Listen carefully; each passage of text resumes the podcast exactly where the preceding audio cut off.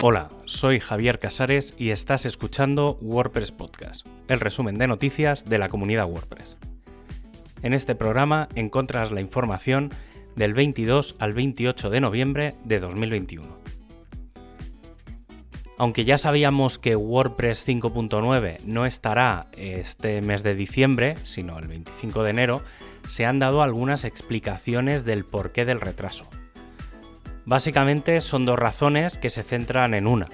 No se podía asegurar que estuviera todo lo que tiene que estar en el full site editing y esto hace que, de rebote, tampoco podamos tener el nuevo tema 2022. Durante algunos momentos se planteó una situación que también podría haber sido viable, la de lanzar WordPress 5.9 en fecha, pero sin algunas de estas funcionalidades, y retrasarlas a WordPress 6.0.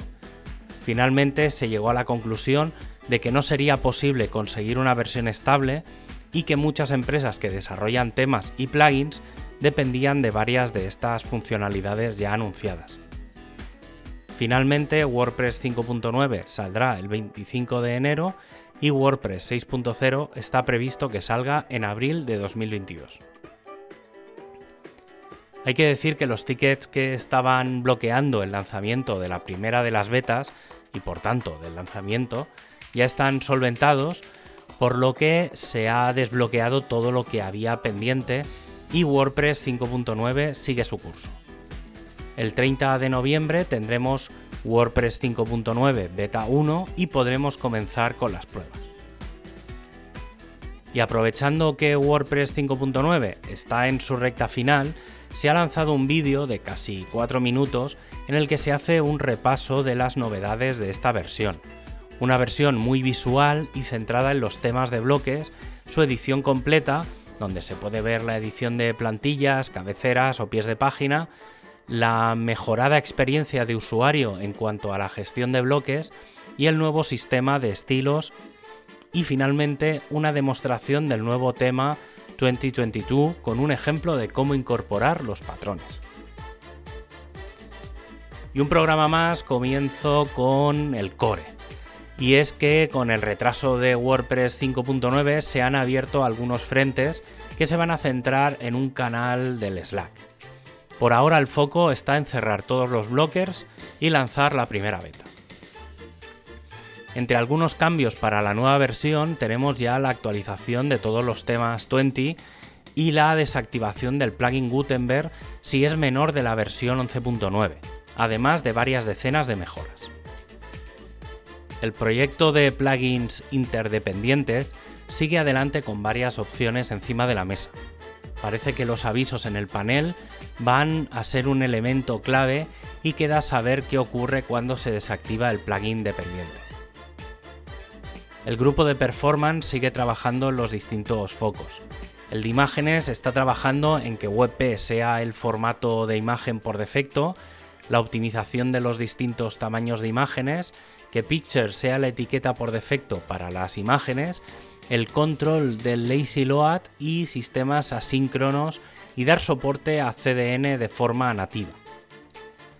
En lo que respecta a JavaScript, el foco está en el lazy load de scripts externos tipo Google Analytics, mejoras en jQuery, minificación de los scripts, la carga de los emojis en todas las páginas y ofrecer la mayor cantidad de información posible en salud del sitio. Para la caché de objetos se trabaja directamente en los tickets del track y la medición tiene su propio GitHub a través de distintos módulos. Y otro de los frentes que se ha abierto es el de los entornos de desarrollo.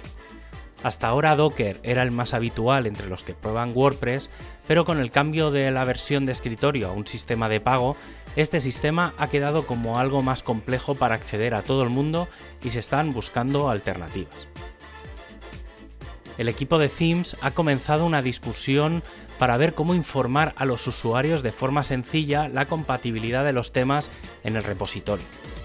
La idea que parece que se va a quedar es la del uso de la etiqueta full-site-editing, ya que, aunque quizá no es la, la más clarificadora, es la única que permite diferenciar este componente, ya que los temas clásicos pueden no ser de bloques, pero dar soporte al FSE.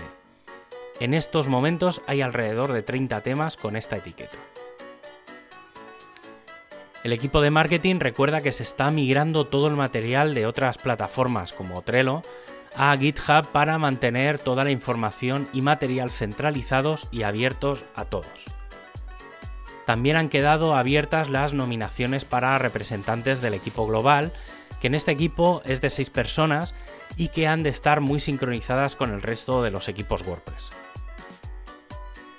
el equipo de Polyglots ha actualizado sus estadísticas de uso de WordPress en lo que respecta a idiomas, que se mantienen 205 ediciones locales, de las cuales 71 están al 100% al día, y con un 55,51% de las instalaciones de WordPress con instalaciones con traducción local. El equipo de training, en colaboración con el programa facultativo de Automatic, va a realizar un sprint entre el día 10 y 12 de diciembre para la puesta al día de parte de la documentación, de varios de los cursos, talleres y otros elementos.